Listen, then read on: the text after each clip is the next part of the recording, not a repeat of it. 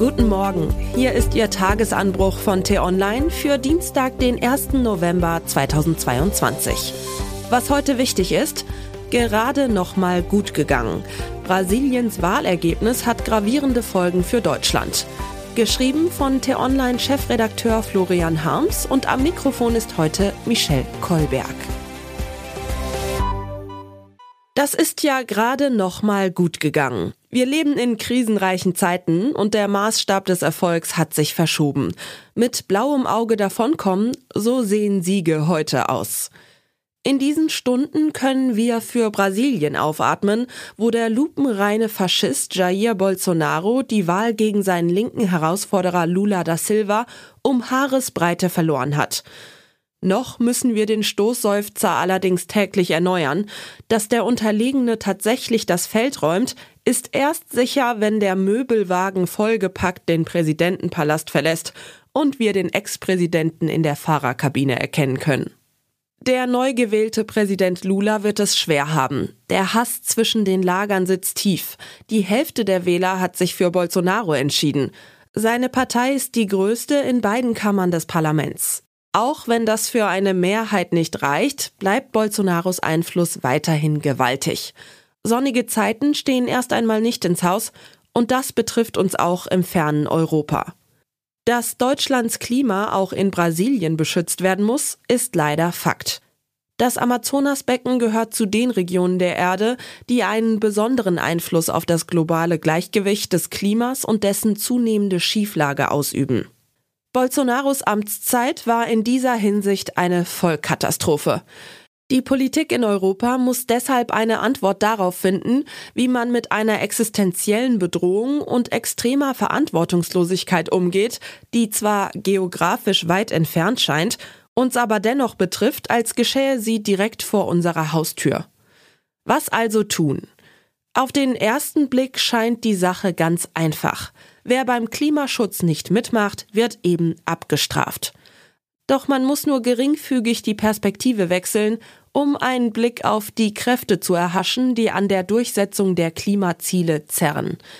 Selbst die mächtige EU kann nicht als großherzige Gönnerin von Handelsvorzügen auftreten, die nach Belieben zusätzliche Bedingungen stellen kann.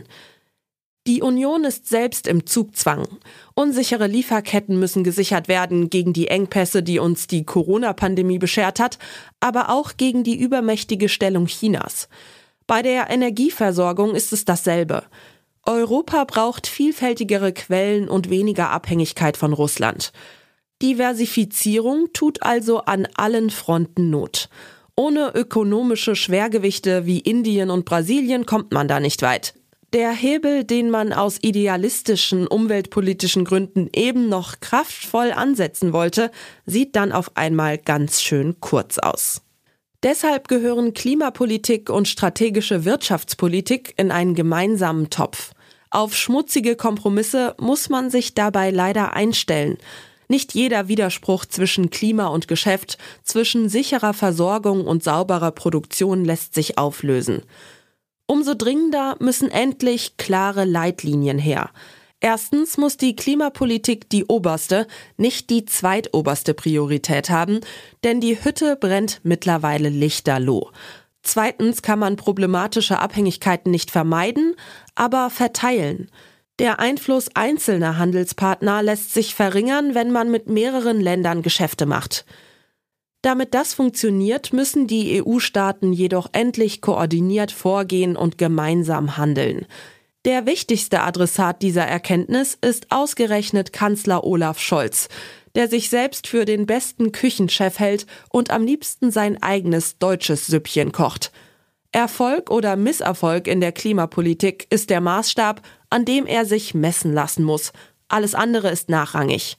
Gefährlich warm wird es sowieso aber unsere Kinder sollen wenigstens sagen können, dass es gerade noch mal gut gegangen ist. Was heute wichtig ist.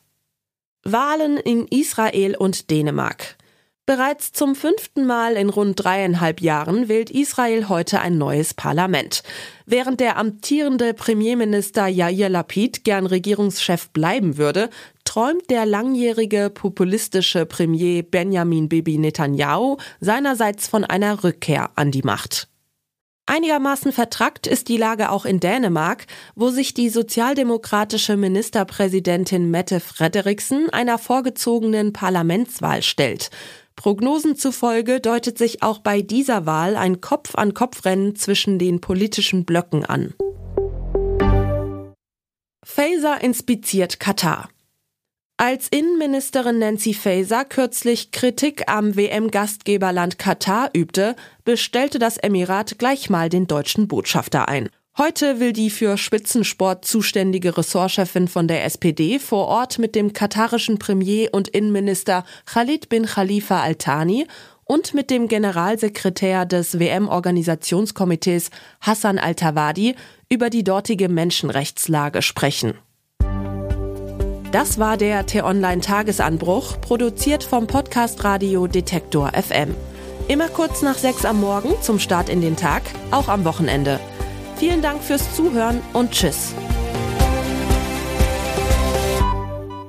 Ich wünsche Ihnen einen frohen Tag. Ihr Florian Harms.